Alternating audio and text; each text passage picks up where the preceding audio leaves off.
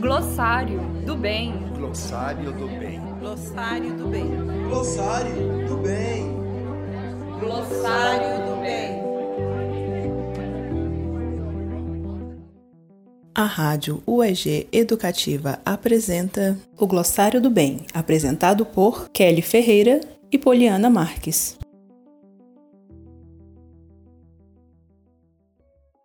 Você ainda tem dúvidas sobre que palavras usar em determinados contextos? Tem medo de errar e ofender alguém? Aqui trataremos de alguns exemplos explicando como a palavra era usada, por que ela foi abolida e quais seriam as novas expressões socialmente aceitas. A expressão de hoje é surdo-mudo.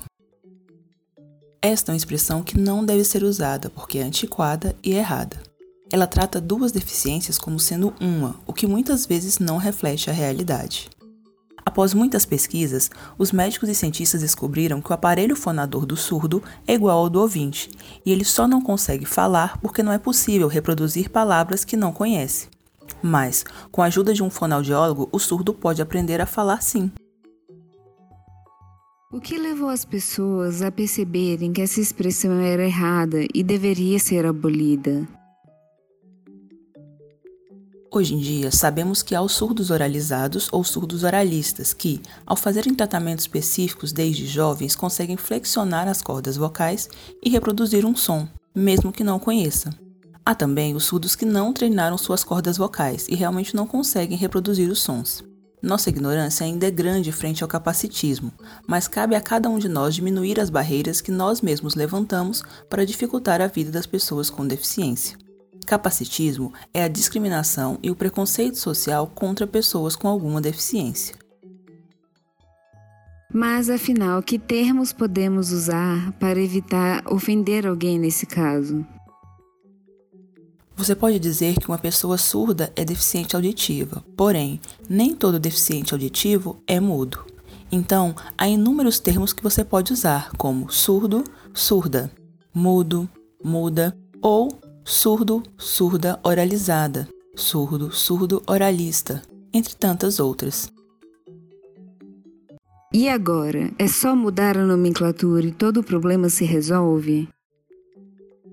O capacitismo gera discriminação, violência e define a forma como pessoas com deficiência são tratadas como incapazes. Incapazes de trabalhar, de frequentar uma escola de ensino regular, de cursar uma universidade, de amar, de sentir desejo, de ter relações sexuais, etc.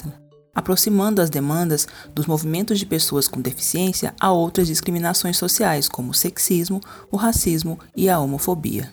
Segundo Marco Antônio Gavério, o capacitismo é essa forma hierarquizada e naturalizada de conceber o corpo humano como algo que deva funcionar e agir sobre regras muito bem definidas biologicamente.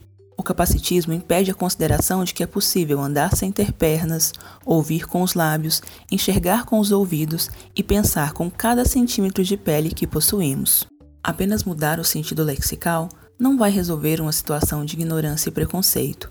Porém, conhecer o histórico e os sentidos que cada palavra ou expressão carrega nos permite uma revisão de postura, pensamentos e ações que, com esforço coletivo, podem construir uma sociedade equitativa e diversa. Até a próxima! Este foi o podcast Glossário do Bem, produzido pela Rádio UEG Educativa. Tem dúvida no uso de alguma palavra? Envie um e-mail para radio.ueg.br ou pelas nossas redes sociais. Até a próxima!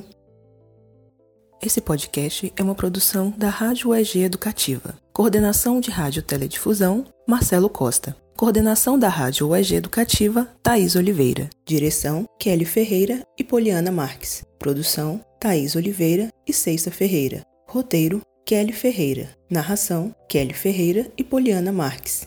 Edição, Micaela Esber. Realização, CriaLab e Rádio UEG Educativa.